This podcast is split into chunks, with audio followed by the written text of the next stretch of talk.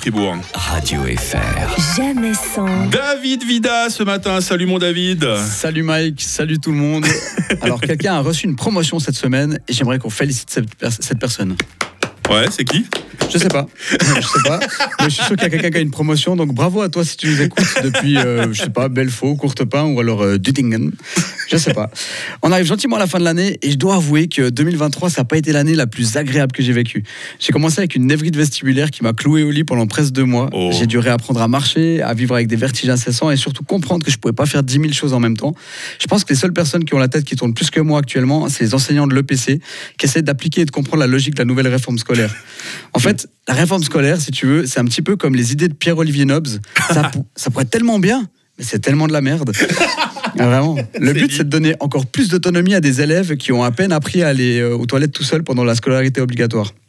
C'est l'équivalent d'offrir un casque de réalité virtuelle à Andrea Bocelli, une nouvelle paire de chaussures à l'homme tronc ou encore une femme consentante à Depardieu. Vraiment, Oh non. c'est pas toujours l'intention qui compte. Donc vraiment, gros bisous et plein de courage aux enseignants de l'EPC, sauf un, euh, mais je dirais pas qui. Euh, ensuite, pour en revenir à moi, parce que c'est le sujet que je connais le mieux, je me suis aussi fait opérer du cœur il y a trois mois. Je suis vieux, euh, il y avait des indices. Mon ventre qui a plus progressé que ma carrière et euh, ma calvitie plus agressive que des ultra-lausannois m'ont bien fait comprendre que le soleil s'est pas encore couché, mais par contre, il commence à être régulièrement victime d'éclipses.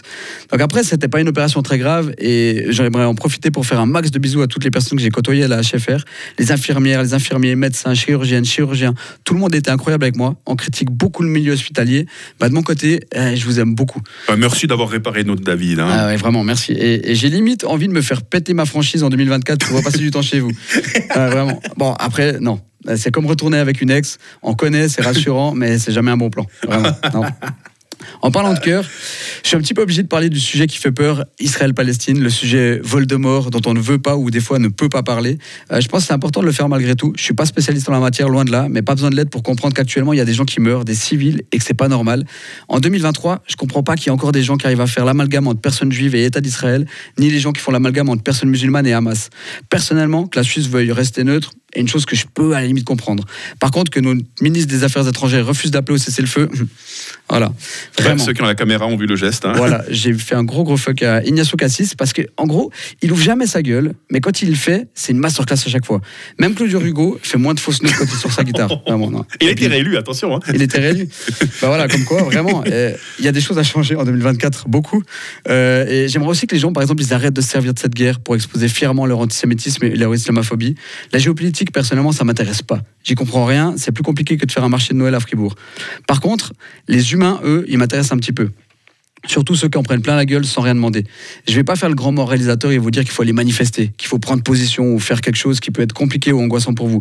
Par contre, si vous, si vous avez l'occasion de signer des pétitions pour un cessez-le-feu, juste ça, ça coûte rien, ça peut sauver des vies. Peu importe si vous avez un parti pris, parce que ça sauverait des vies des deux côtés. En plus, personne ne saura et c'est bon pour le karma.